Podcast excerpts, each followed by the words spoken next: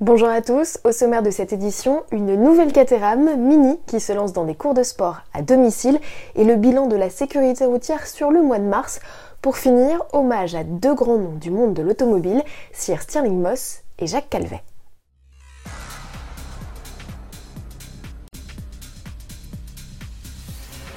Le rétro a du bon et fait vendre et ce n'est pas Caterham qui vous dira le contraire.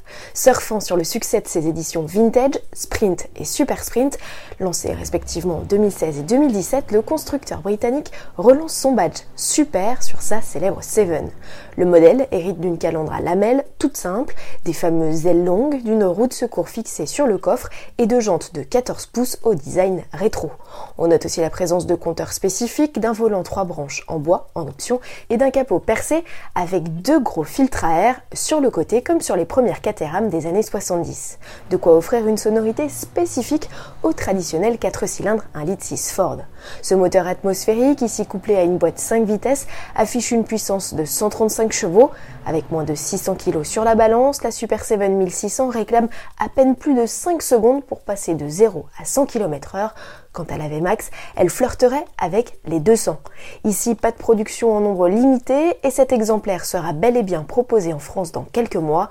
Son tarif est fixé à 36 995 euros hors taxes et hors option, soit 6 400 euros de plus qu'une 4 275.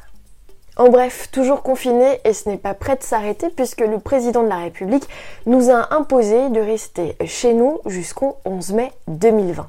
Alors si vous avez écumé tous les cours de sport en live sur les réseaux sociaux et que vous êtes en quête de nouveautés, Mini lance non sans humour ses fiches pratiques pour faire du sport avec sa voiture, concept qu'un concessionnaire de la marque basé à La Rochelle a également eu l'idée de faire avec la complicité de Bastien, son chef des ventes, et à quoi sourire.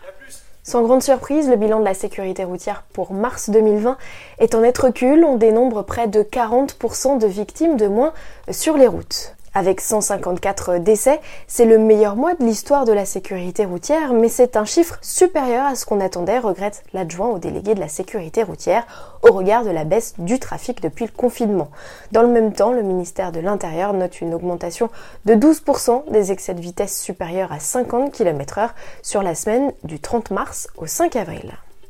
Il avait 90 ans et un incroyable palmarès, plus de 200 victoires en près de 530 courses en sprint, en rallye, en endurance et il a même battu des records de vitesse avec Jaguar, notamment sur l'autodrome de Linas Montlhéry. Lui, c'était Sir Stirling Moss. Le pilote britannique s'est éteint ce 12 avril 2020 des suites d'une longue maladie. Il était surnommé le champion sans couronne.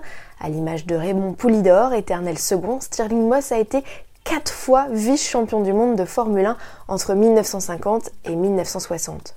Au cours de sa carrière, qui s'est brutalement arrêtée à Goodwood en 1962 après un accident, il a aussi pris à 10 reprises le départ des 24 heures du Mans, mais il n'a jamais fait mieux que deux fois deuxième avec Jaguar et Aston Martin et totalise 8 abandons.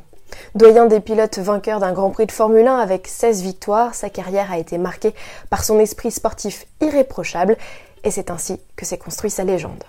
L'automobile a perdu un autre grand nom, cette fois c'est un capitaine d'industrie, Jacques Calvet. Il fut à la tête du groupe PSA Peugeot Citroën pendant 15 ans jusqu'en 1997. Parmi ses faits d'armes notables, le sauvetage du lion et des chevrons réalisés au prix malheureusement de nombreuses fermetures de sites et de suppressions de postes. En mémoire à ces deux hommes, Autoplus adresse ses plus sincères condoléances aux familles. À demain.